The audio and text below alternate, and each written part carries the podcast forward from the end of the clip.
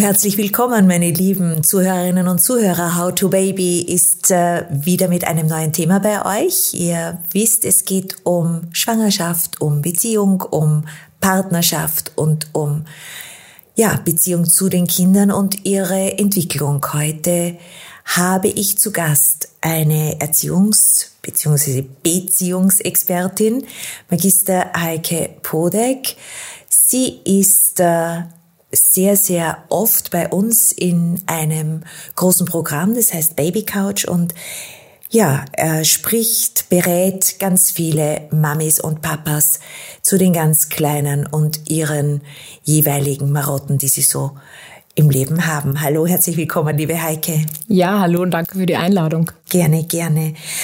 Heike, wir wollen uns heute dem Thema Wut widmen. Wut bei den ganz Kleinen. Ähm, ja, wer es wie ihr, liebe Zuhörerinnen und Zuhörer, noch nicht weiß, ab wann man wirklich in der Babyzeit von Wut sprechen kann. Also wann ist es nicht mehr irgendwie Trotz, sondern effektiver Wutausbruch. Wir haben ja diese Bilder der schreienden, sich auf den Boden werfenden Babys, wo ich mir dann regelmäßig gedacht habe, wow, diese arme Mami und die bewundere ich jetzt sehr oder soll ich sie jetzt einladen auf irgendeinen Beruhigungsdrink? Aber diese, das sind diese Bilder der trotzigen Kinder mit, lass mich sagen, zweieinhalb. Aber, und das ist unser heutiges Thema, liebe Heike, auch, Wut entsteht schon viel früher. Lass uns wissen, ab wann. Genau, also oft ist es ja so, dass es, dass es schon viel früher sogenannte Unmutsäußerungen erstmal gibt. Ja, das heißt, Mama macht was und das Kind findet das blöd. Und das, das passiert oft so schon mit zehn, zwölf Monaten, ja, erreicht aber so den wirklichen Höhepunkt. Also es fängt dann so an, sich bis 18 Monaten, wo man dann eigentlich wirklich vom, von Wut spricht, weil die Kinder sich einfach mit 18 Monaten aus dem Nahbereich der Mama entfernen. Du sagst aus dem Nahbereich der Mama entfernen. Man sagt, äh, sobald der Wille des Kindes erwacht. Wann ist es? Also wir sind noch immer im ersten Lebensjahr. Also wir sind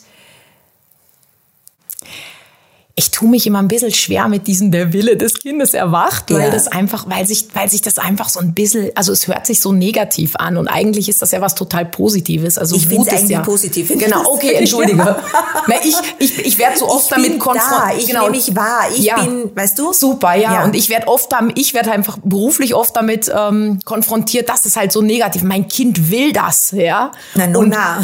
Genau, und, und das, äh, super, dann sind wir eh auf einer Linie. Genau, das ist eigentlich, das ist eigentlich eigentlich ja total wichtig und gut, ja.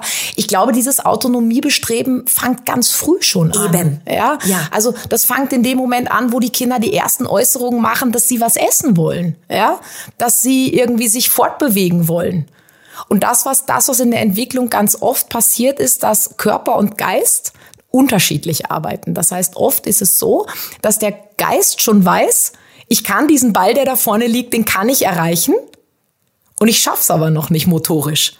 Und dann kommt natürlich dieses erste, ah, ja, ich will das, aber ich schaff das nicht. Und dann hat man manchmal Babys, die auf dem Bauch liegen und dahin wollen und man hört halt so, ja, ich nenne es halt immer Unmutäußerungen, ja, weil ich mir einfach denke, jetzt so richtig Wut ist es noch nicht, aber es ist einfach Frust da. Es ist weil wir Wut genau konnotiert haben. Genau. Und äh, das ist aber doch Wut, weil es ja Frustration, Enttäuschung, das alles ist zumindest der Beginn der Wut. Ja. Also darüber könnten wir jetzt natürlich lange philosophieren. Ja. Äh, das wollen wir nicht.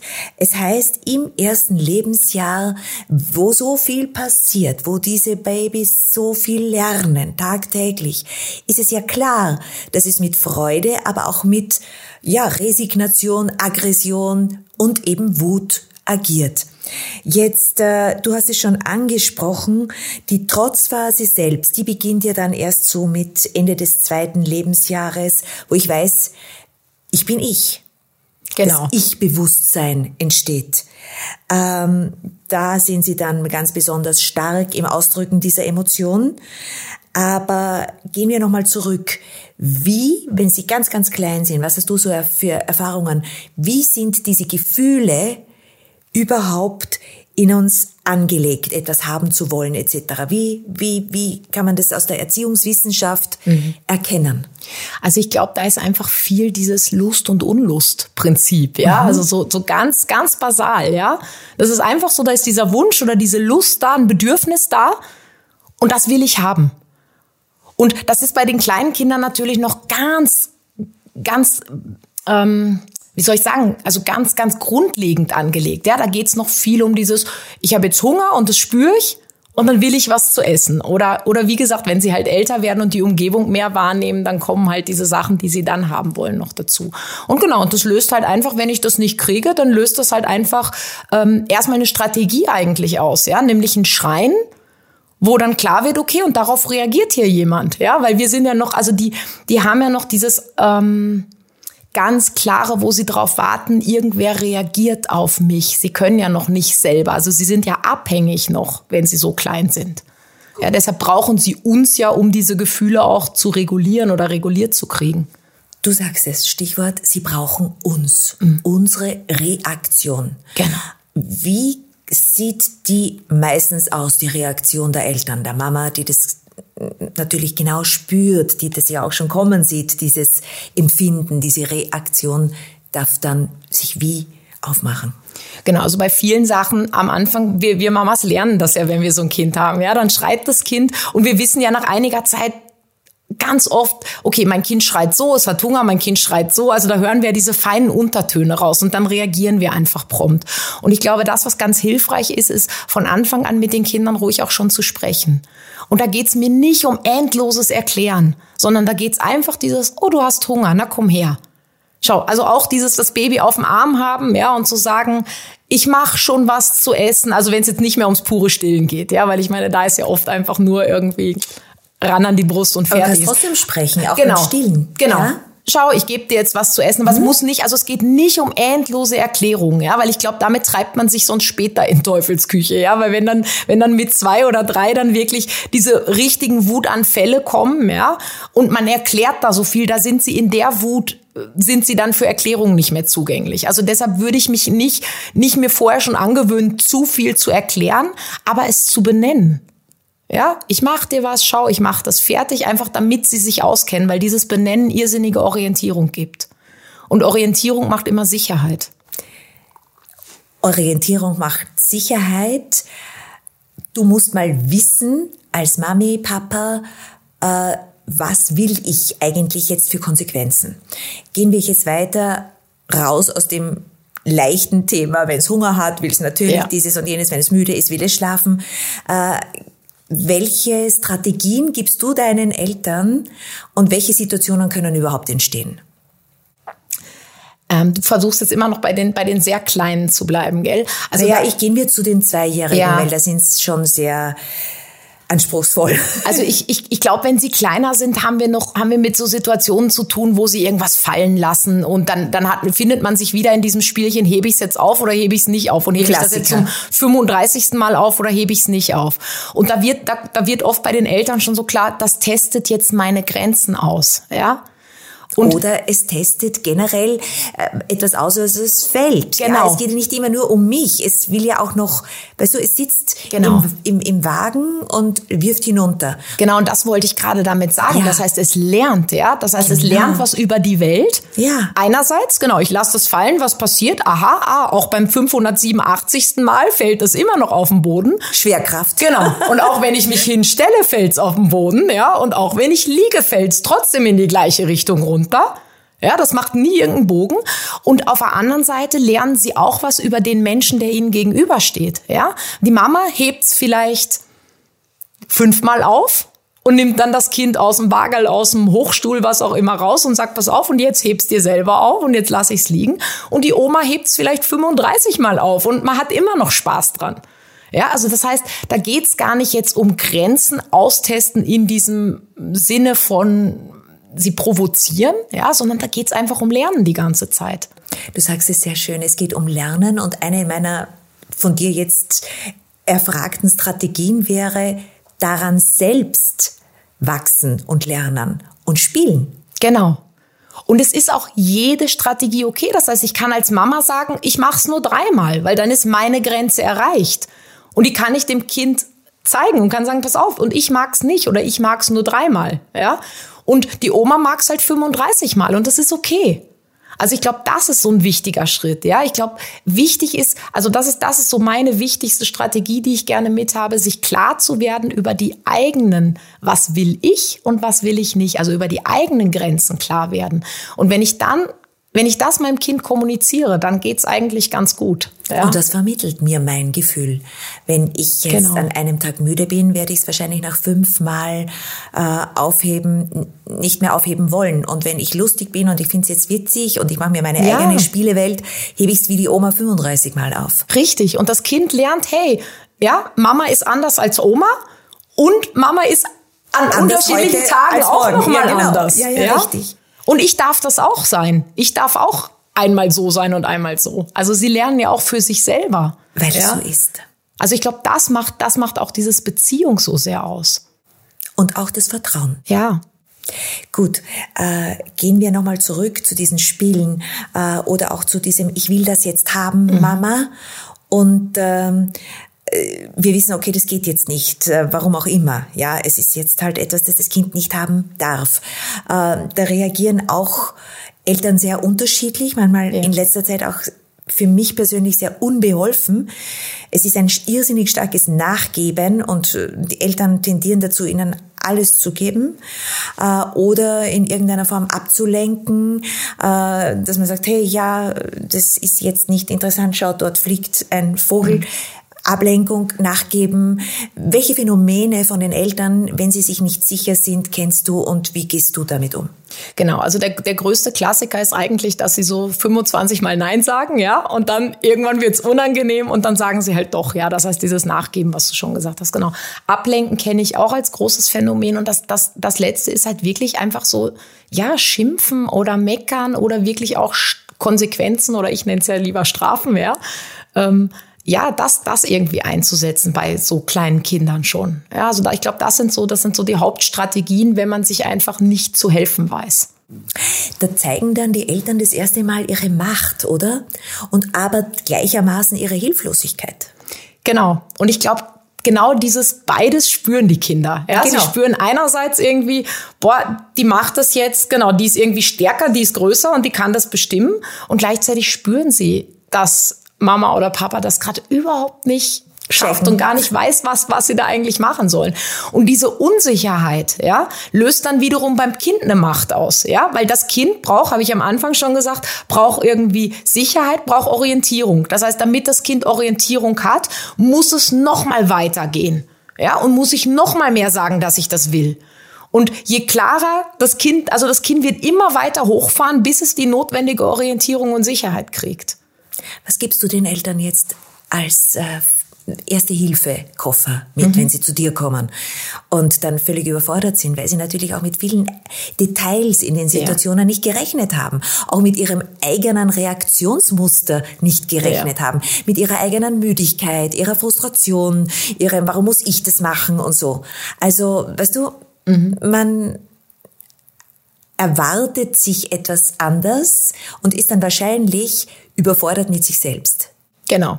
Ja, und auch frustriert dann und kriegt danach ein schlechtes Gewissen, dass man es wieder nicht geregelt gekriegt hat, weil es wird ja überall vorgegeben, wie, wie das zu laufen hat. Ja, und es gibt ja inzwischen zahllose Bücher, wo drin steht, wie man es machen soll. Und dann liest man die und manchmal sage ich immer, die Bücher sind so schädlich, weil die Leute so einen Eindruck so sollte es laufen.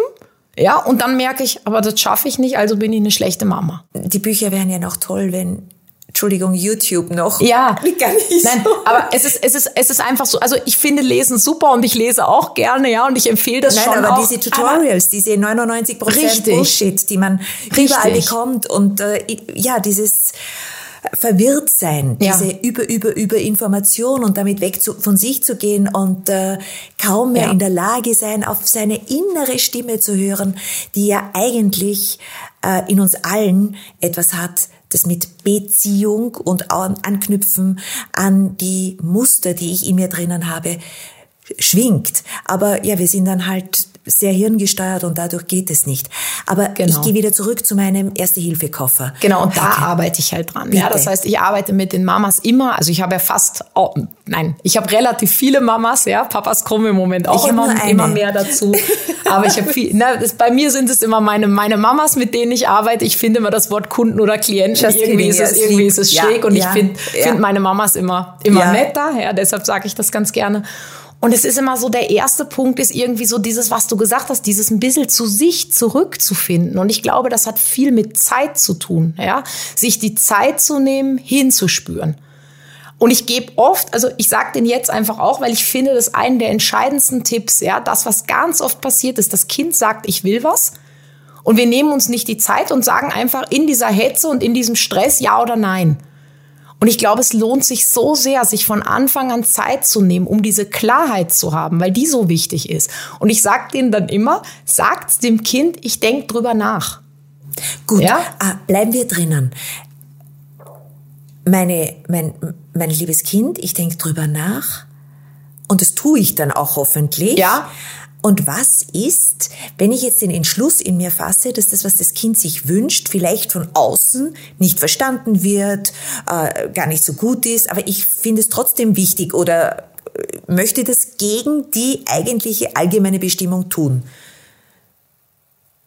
Weißt du, was ich meine? Ich überlege ich überle ich überleg gerade ich überleg grad nach, nach irgendwie was Konkretem. Weißt du, sagen wir, was ganz Konkretes ist, Mami, ich gehe heute nicht in den Kindergarten. Ja, mhm. okay. Und dann denkst du dir, ja, wenn das Kind das jetzt ausdrückt, dass das, Mhm. wenn es es jeden Tag sagt oder dergleichen, oder oder ich will jetzt einen grünen Socken und eine roten Ja, Socken. verstehe, ja. Äh, und du sagst, weil du vielleicht, also nein, nein, wir haben jetzt zwei rote, sonst glauben die Leute, wir. Mhm. Ja. Ja, äh, das meine ich. Und dann sagt mir meine innere Stimme, ja, tu's, Ja. probier's aus. Ja. Äh, und ich gehe jetzt über die pädagogische Empfehlung etc. Vielleicht gibst du da den Mamis ein bisschen einen Impuls. Genau. Ich glaube, dass da auch diese Klarheit total hilft. Wenn ich mir vorher überlegt habe, ja, und ich mache dann, ich mache wirklich dieses, okay, mein Kind will das jetzt haben und dann überlege ich mir, okay, spricht irgendwas dagegen? Ja, und jetzt komme ich auf Nein. Dann gehe ich zu meinem Kind und sage, ja, das kannst du tun oder kannst du haben oder mach mal. Wenn ich mir denke, ja, es spricht irgendwas dagegen und da würde jetzt in dem Fall der Socken vielleicht kommen, naja, für mich ist es okay, aber puh, was sagen vielleicht die anderen Kinder oder die anderen Eltern oder im Kindergarten denken die dann irgendwie, ne, ich bin ja eine Wahnsinnsmama, weil ich ziehe dem Kind zwei verschiedene Socken an, ja, dann würde ich, dann würde ich wahrscheinlich überlegen, okay, und kann ich, kann ich da irgendwie argumentieren? Kann ich das irgendwie, möchte ich dem vorbauen. Ja, und dann würde ich meinem Kind wahrscheinlich sagen, du weißt du was, ich finde es eine gute Idee, probier es aus. Das kann sein, dass die anderen Kinder das komisch finden. Und wenn ich es für mich nur komisch finde, würde ich in den Kindergarten gehen und würde der Pädagogin sagen, der wollte heute einen grünen, also wenn mir das wirklich so wichtig ist, gell, würde ich sagen, der hat heute einen grünen und einen roten Socken an, er wollte es mal ausprobieren. Ja, um jetzt mich zu schützen, wenn, wenn, wenn ich merke, ich werde damit unangenehm. Aber ich glaube, das ist immer so wichtig. Zu überlegen, spricht irgendwas dagegen? Nein? Okay, dann mach. Bei Ja weiß ich aber in dem Moment, was spricht dagegen und wie kann ich damit umgehen. Und ich glaube, sich diese Zeit zu nehmen, ist wirklich da eins der wichtigsten Sachen, die man, die man so im Wut, im Ich will, im, in dieser Autonomieentwicklung von Kindern, die ja noch viel weiter geht als jetzt irgendwie, ja, da in diesem, in dieser Trotzphase. Ja. Aber es ist die Basis. Genau. Es ist die Basis der Beziehung Mhm. Eltern, Kind und das Vertrauen, wir tragen eine Entscheidung gemeinsam. Genau. Gut, gehen wir jetzt zu diesen Grenzen setzen. Äh, sagen wir, du willst es überhaupt nicht, diese Socken müssen rot sein. Äh, Wie setzt du dann die Grenze? Auf liebevolle, vernünftige Art und Weise. Genau, also wir gehen jetzt mal davon aus, ich habe jetzt einen plausiblen Grund dafür. Genau. Gell? Das heißt, ich würde dann zu meinem Kind hingehen und würde sagen, du, ich habe jetzt drüber nachgedacht. Ja, und das, die lernen das irrsinnig schnell, die Kinder, wenn ich drüber nachdenke, dass es meistens ein besseres Ergebnis ist, dass es meistens dann eher ein Ja wird oder zu ihren Gunsten. Also sie lernen das irrsinnig schnell, kann ich aus eigener Mama-Erfahrung sagen. Mhm. Ähm, meine Große sagt inzwischen schon, wenn sie irgendwas Hakles braucht, sagt sie immer, Mama, denk erst drüber nach. Denk in Ruhe drüber nach und wenn du es weißt, dann antworte mir. 100 Punkte. Ja? Weil, weil sie einfach weiß, dann habe ich irgendwie, lass dir die Zeit ruhig. Ja? Also, genau, und wir lachen schon immer drüber, aber ja, ich glaube, es hilft uns beiden einfach. Ja? weil sie auch weiß, sie kriegt, wenn ein gutes Argument, ein, sie ja. kriegt es nicht so aus irgendeiner Emotion und aus irgendeinem Stress raus. So, und ich habe jetzt dieses dann, das heißt, dann gehe ich hin und sage, weißt du was, ähm, ich habe jetzt entschieden, nein, du kannst nur zwei rote Socken anziehen. So, und das, was dann im Zweifel passiert ist, das Kind reagiert mit einem Wutanfall, das Kind hat Frust, das Kind ärgert sich, das Kind sagt, du bist eine blöde Mama, was auch immer. Und diese Emotion, die beim Kind kommt, die gilt es dann einfach zu begleiten. Ausleben lassen. Ja, also bis zu einer bis zu einer gewissen Grenze. Also Wut ist gut, die darf raus. Genau. Wenn ähm, das Kind jetzt die ganze die Wohnung zerlegt oder naja, die Grenze, die Grenze ist einfach, wenn das Kind ähm, Dinge oder oder Körper zerstört. Ja, das heißt, wenn das Kind mich haut, ist das natürlich ist meine Grenze überschritten. Das heißt, da muss ich mir natürlich überlegen, das müssen wir anders machen. Wenn das Kind gegen Gegenstände tritt, ja, also deshalb meine ich das mit mit Wohnung zerlegen. Ja, aber ich kenne das einfach von vielen Kleinen, die sich wirklich auf den Boden schmeißen und irgendwo gegentreten oder kratzen oder genau. Haare oder kratzen, beißen. am Spielplatz und dergleichen. Richtig. Dort gehe ich jetzt gleich hin. Also das ist jetzt dann ja. die nächste Stufe, Aggressionsstufe, die äh, dann doch auch sehr, sehr unangenehm werden ja. kann mit den anderen Mamis, mit den Pädagoginnen im Kindergarten. Ja. Wie weit sagt die Erziehungswissenschaft, lässt man das ausleben? Wo ist der magische Point of No Return? Also das Ding ist gerade so beißen bei den Kleinen oder so, was ja, was ja wirklich am, am, am Spielplatz öfter passiert oder auch mal hinhauen oder so, ähm, ist häufig eine die Kinder können einfach noch nicht so gut kommunizieren, ja, und dann greifen sie halt auf die anderen Muster zurück. Das heißt, dann fangen sie halt an zu beißen oder hinzuhauen, um deutlich zu machen, das will ich haben. Was bedeutet das genau? Die können bedeutet das, das Beißen was anderes als das Haare ausreißen?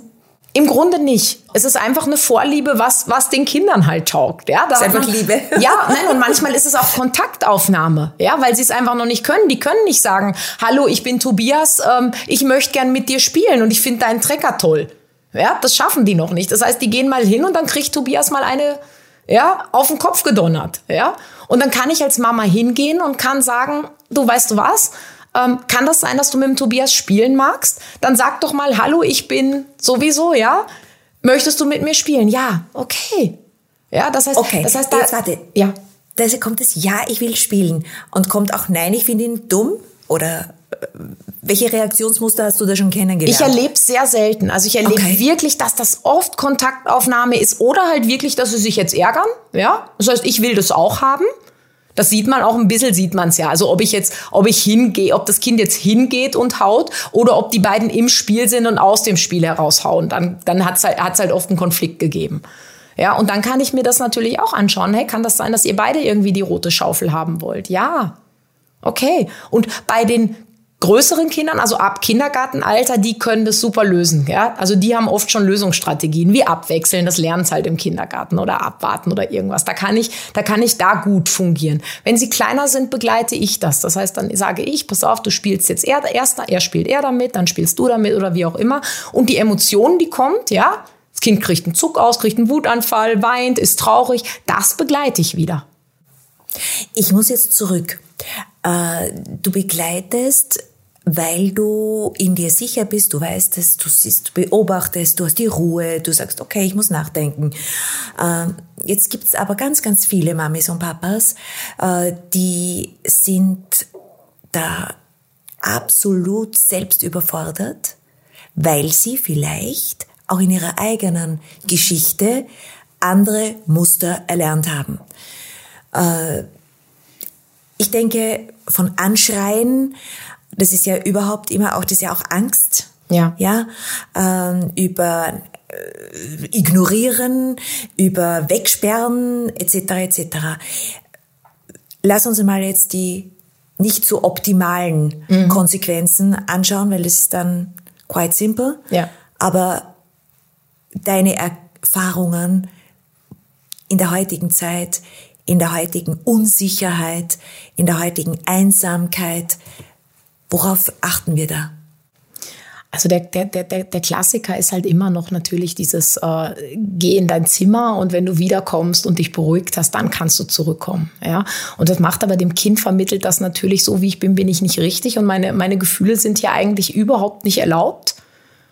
Und die müssen dann mit dem, was da an Gefühl hochkommt, was sie ja gar, noch gar nicht einordnen können, noch gar nicht richtig benennen können, noch gar nicht kennen, alleine fertig werden. Und das ist natürlich echt für die Kinder eine harte Sache. Und somit gebe ich eigentlich das Muster, was ich erfahren habe, weiter.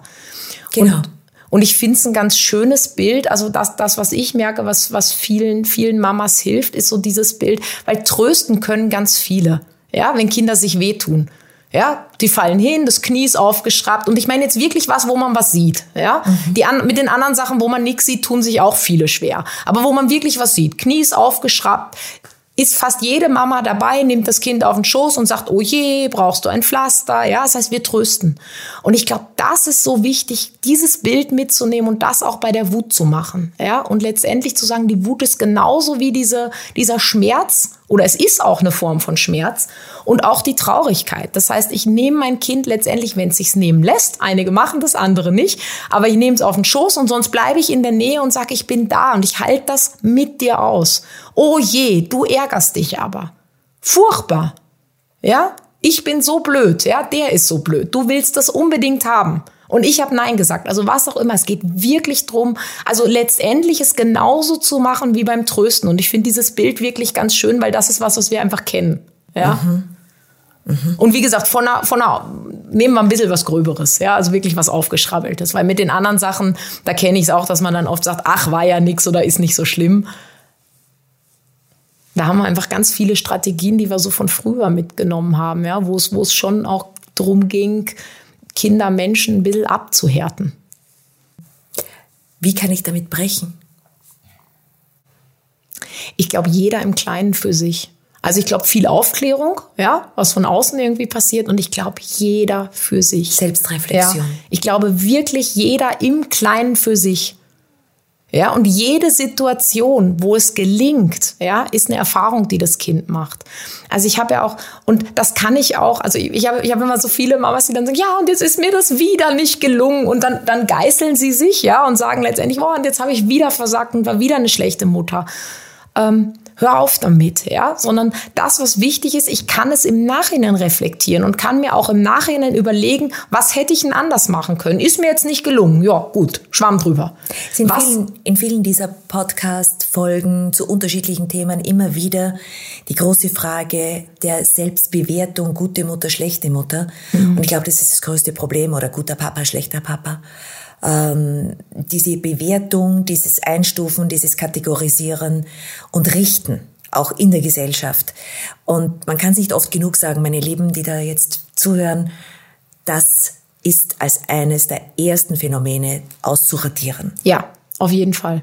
Auf jeden Fall. Also ich glaube, jede Mama ist die beste Mama für ihr Kind. Egal was sie tut. Egal was tut. sie tut. Ja. Egal was sie tut. Ja. Und wir können unser Verhalten ändern und wir können aus Mustern aussteigen, ja. Auch wenn ich es nicht so erfahren habe, wir können da aussteigen. Und ja, vielleicht ist es nicht einfach und dann ist es schwer, dann wachsen wir auch dran. Erkennst du jetzt bei den jungen Mamis, bei dieser neuen Generation, die teilweise schon in einer völlig anderen Zeit natürlich auch mit anderen Skills und dergleichen Mamis geworden sind, auch hier Veränderungen?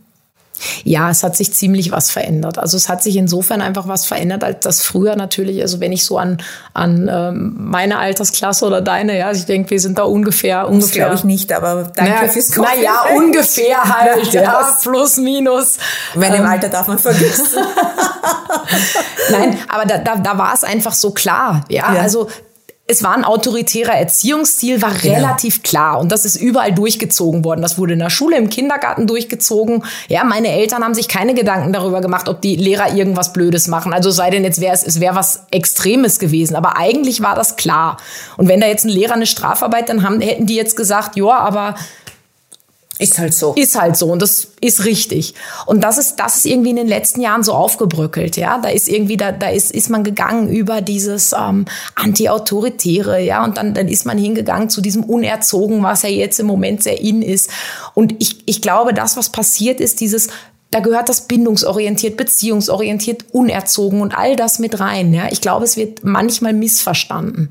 Also es wird manchmal missverstanden, dass wir ganz viel Mamis haben, die extrem auf die Bedürfnisse schauen und das finde ich wichtig. Und es wird aber zu viel Fokus nur auf das Kind gelegt, weil auch wir Mamas sind noch da und auch wir haben Bedürfnisse. Ja, und es geht bei einer bedürfnisorientierten, bei einer bindungsorientierten, bei einer erziehungsfreien, wurscht, wie man das nennt, Erziehungsmethode darum, dass alle Familienmitglieder berücksichtigt werden. Das heißt, es geht darum, dass es allen gut geht mit ihren Bedürfnissen und nicht nur das Bedürfnis des Kindes. Absolut. Ein ganz, ganz, ganz wichtiger Leitsatz, der aus der ja, aus der Fliegerei kommt. Nur wenn wir abstürzen, die Sauerstoffmaske ist erst auf die Mutter, nur die kann dann das Kind retten. Und es ist ein wunderschönes Bild, so mit unserem Erste-Hilfe-Koffer.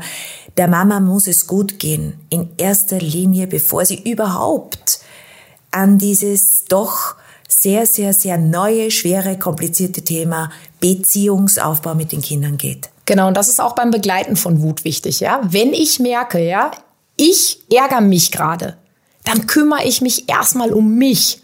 Ja, ich kann mein Kind nicht begleiten, wenn ich irgendwie auf 240 bin. Dann kann ich mein Kind nicht angemessen begleiten. Das heißt, ich kümmere mich erstmal um mich, dass es mir gut geht und dass ich wieder irgendwie halbwegs unten bin. Und dann kann ich mich um mein Kind kümmern. Ähm, ich glaube auch, es geht darum, diese Hierarchien zu verschieben jetzt. Nicht mehr mit diesem Fokus, okay, ich bin, wir sind die Eltern, wir wissen es automatisch besser, wir sind älter. Ich glaube, diese Grenzen haben sich komplett verschoben. Ja. Aber es geht, wie du sagst, mal in erster Linie um dieses erste Hilfe-Package in den Wutausbrüchen der Kinder äh, drinnen schwingend, in dieser Energie schwingend einmal rauszusteigen. Mhm. Und ich persönlich gebe immer wieder äh, diesen Ratschlag, egal in welcher Situation wir sind, atmen fünf tiefe Atemzüge ein, aus, dann verändert sich auch in unserem Körper instantly was.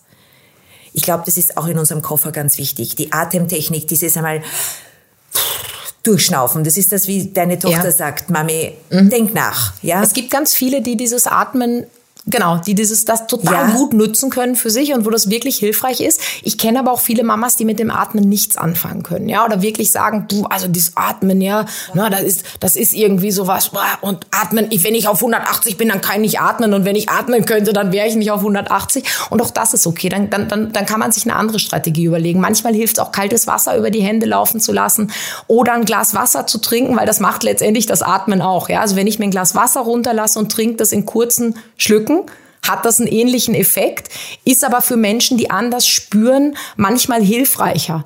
Weil, weil sie einfach diese Kälte spüren und das manchmal angenehmer ist als dieses Atmen. Oder was auch gut hilft, ist was Saures zu essen tatsächlich.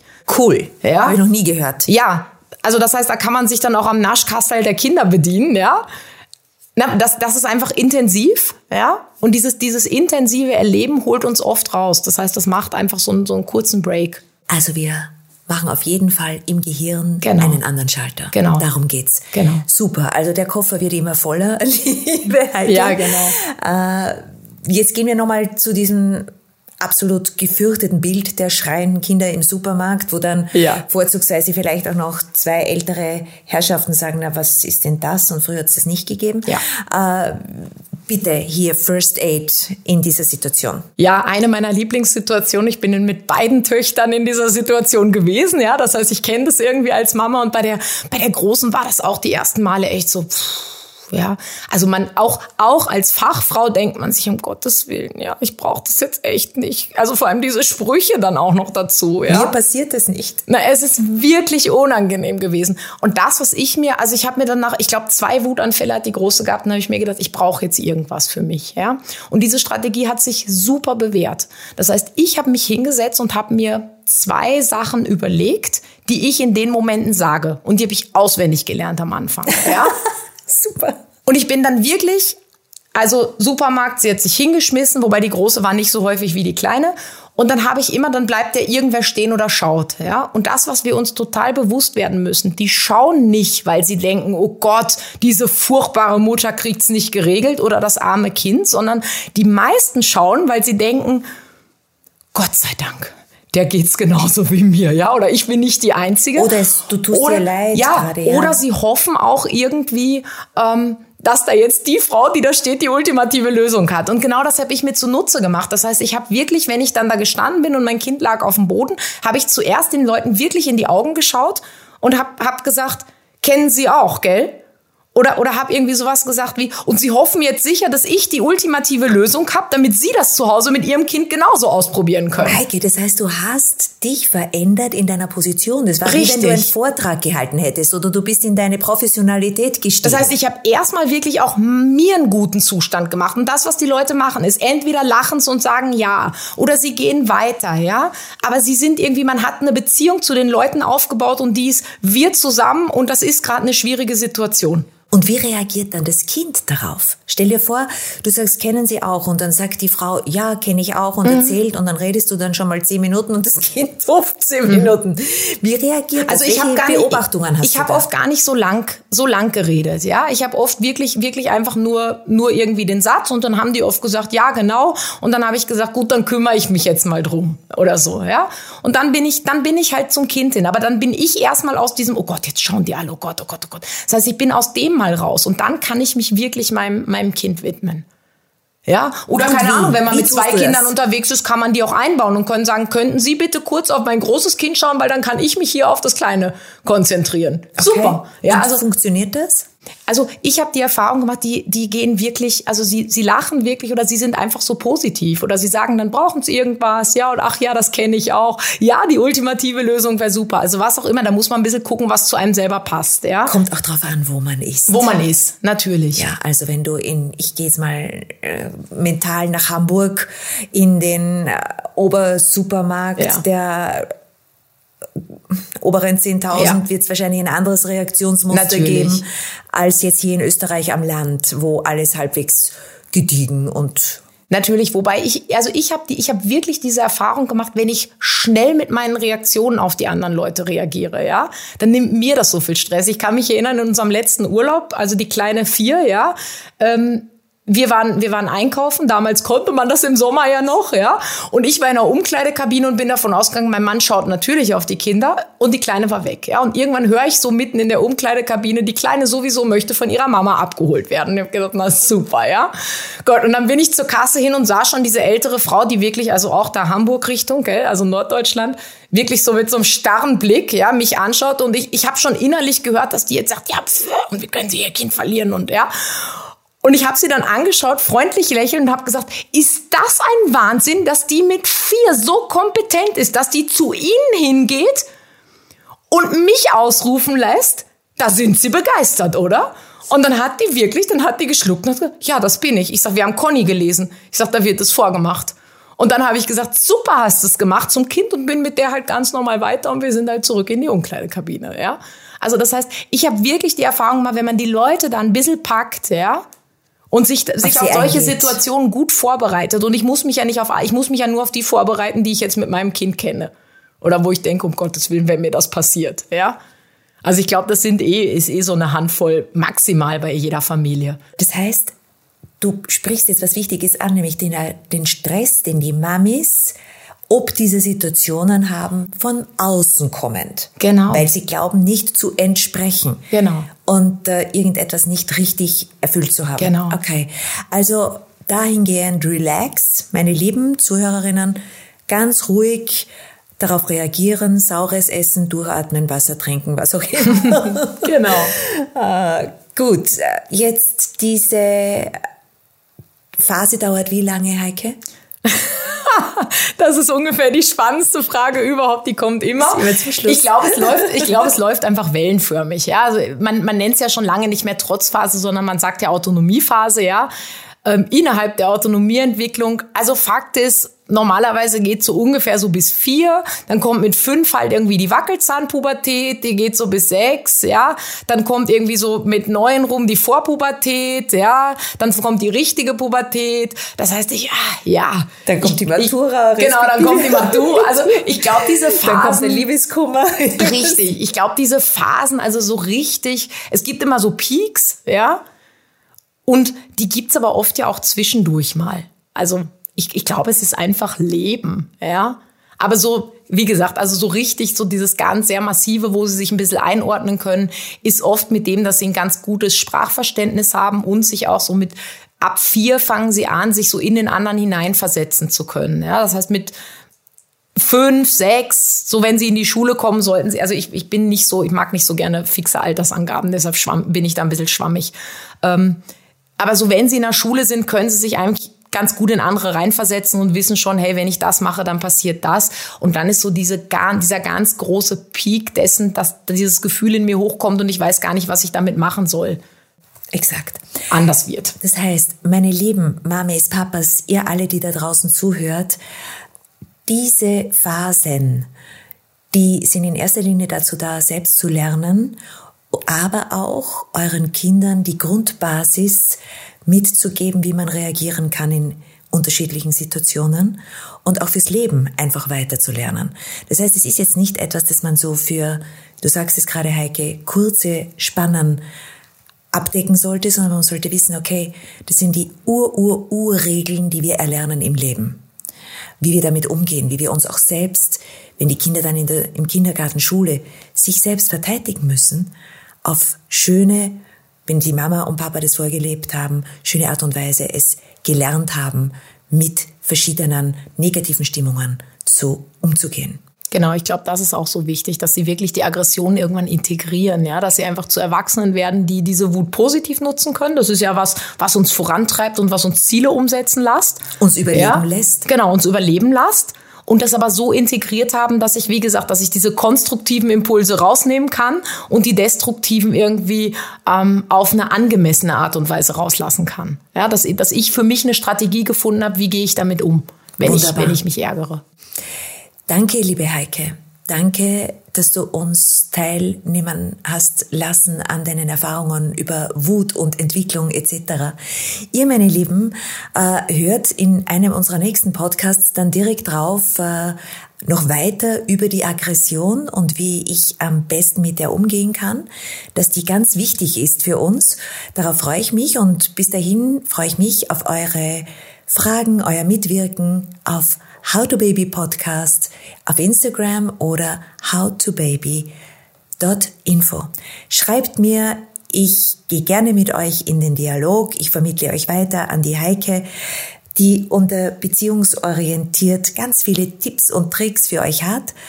Ja, und äh, bis dahin bleibt gelassen, keep calm, wenn eure Kinder kurz mal wütend sind oder etwas haben wollen und ihr nicht. Ich wünsche euch alles, alles Gute dafür, selbst viel Bewusstheit und äh, ja, viel Gesundheit. Alles Liebe.